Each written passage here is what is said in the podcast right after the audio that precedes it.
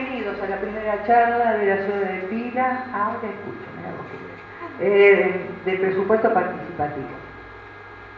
Estamos reunidos en un hecho democrático, más que ayer ha muerto un dictador de la época más negra de la República Argentina, y hoy comienza la semana de mayo.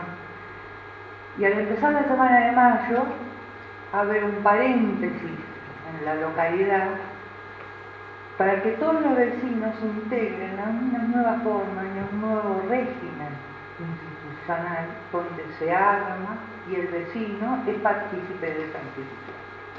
Le agradezco a las autoridades por estar firmando, al director de Cultura, que me han apoyado en esto para poder hacerlo y comunicarle a la ciudadanía eh, la propuesta que le venimos a integrar, que se está haciendo en distintos lugares de la provincia de Buenos Aires de Argentina.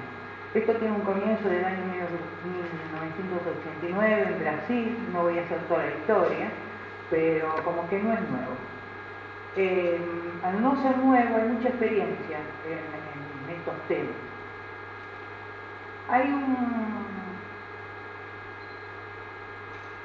un quiebre cuando se empieza a hacer esto de una forma determinada, con estrategia, con una metodología, con un seguimiento, con el barrio hablando con la gente, las propuestas, qué es lo que quiere la gente. Para esto hay un equipo formado para apoyar a la gente, para lograr esos cometidos.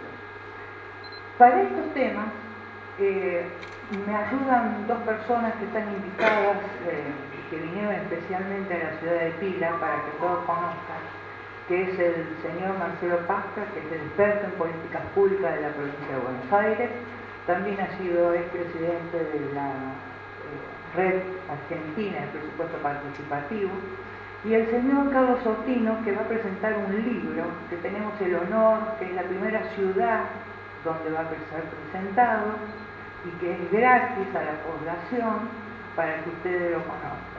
Carlos Sortino es el actual secretario de la Municipalidad de la Ciudad de La Plata de la gestión Gruera, con mucha experiencia de 2008, con un amplia trayectoria. Yo no voy a hablar ni de los títulos de los señores, porque lo más importante de los títulos de los señores es su experiencia. Entonces le voy a dar el micrófono a ellos, que la experiencia es lo que realmente interesa a todos. Muchas gracias.